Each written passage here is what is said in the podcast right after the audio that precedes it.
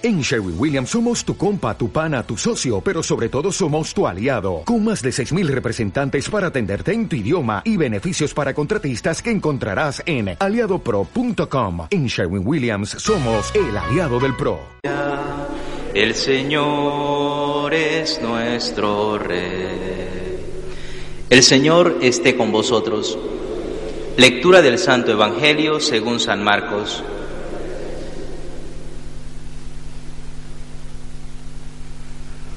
En aquel tiempo, los apóstoles volvieron a reunirse con Jesús y le contaron todo lo que habían hecho y enseñado. Él les dijo, Venid vosotros solos a un sitio tranquilo a descansar un poco, porque eran tantos los que iban y venían que no encontraban tiempo ni para comer. Se fueron en una barca a un sitio tranquilo y apartado.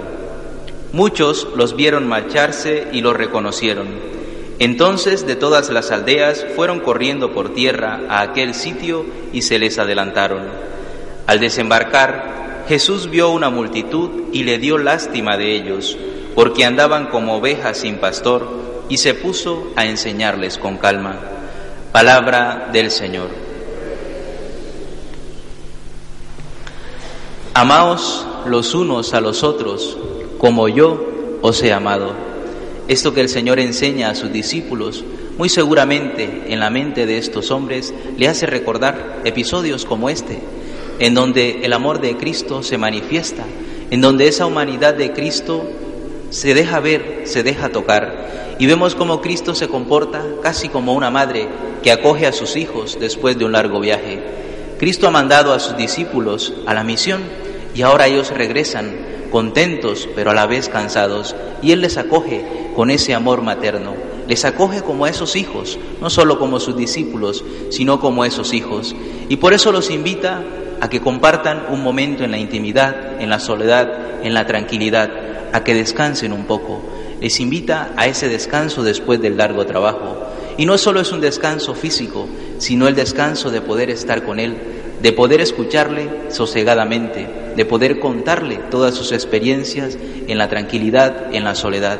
Por tanto, el Señor se nos presenta con ese amor de una madre que espera a sus hijos y que les invita a descansar después de un largo camino, después de un largo trabajo. Pero además ese amor de Cristo también se manifiesta al final de la narración evangélica, como Él siente lástima por toda esa multitud que sigue y que en el fondo les daña el plan de descanso, pero el Señor no se enfada porque se le ha dañado el plan que tenía previsto, sino que al contrario, da una vez más muestras de ese amor que Él quiere que nosotros imitemos. El Señor con sus apóstoles ha ido a descansar y sin embargo hay mucha gente que necesita escucharle, que necesita ser curada, que necesita ser enriquecida en esa presencia y en esa gracia de lo que Cristo ha venido a traernos. Por eso Cristo se nos presenta hoy como el modelo de ese amor que nos pide, amaos los unos a los otros como yo, es decir, amaos con ese amor de madre, con ese amor que se entrega, con ese amor que acoge, pero amaos también con ese amor que se da, con ese amor que se quita lo justo y necesario a veces para entregarse a los demás, a aquel que sufre y al necesitado. Hoy Cristo nos invita a estar con Él, no solo en la intimidad de la oración, sino a estar con Él también en aquel que pasa sufriendo a nuestro lado. Este es el amor del que el Señor ha venido a darnos testimonio y es el amor que nos pide a cada uno de nosotros. Solo si amamos con generosidad, solo si amamos a Dios en la oración y le amamos en el prójimo y en el que sufre, estaremos imitando este amor de Cristo, este amor de Dios. Acojamos este testimonio del amor de Dios y dejemos que ese amor transforme nuestra vida que nosotros también, al finalizar el día, con el cansancio de nuestra actividad, de nuestro trabajo, vayamos al encuentro de Jesús para que podamos descansar en Él y podamos decir como el salmista, solo en Dios descansa mi alma, solo Dios llena mi vida y mi corazón. De esa forma podremos experimentar ese amor de Cristo que sale a nuestro encuentro y que nos invita a que descansemos en Él, a que estemos un momento con Él.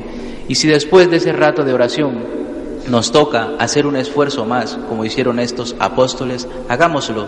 Muchas veces será, en el caso de los padres, cuando llegáis cansados del trabajo, ayudar a vuestros hijos con un deber o ayudar a un familiar o a un vecino que ha tenido una dificultad de última hora y os ha dañado el plan de descanso, pues allí estamos también imitando a Cristo, que ama al pobre, al necesitado.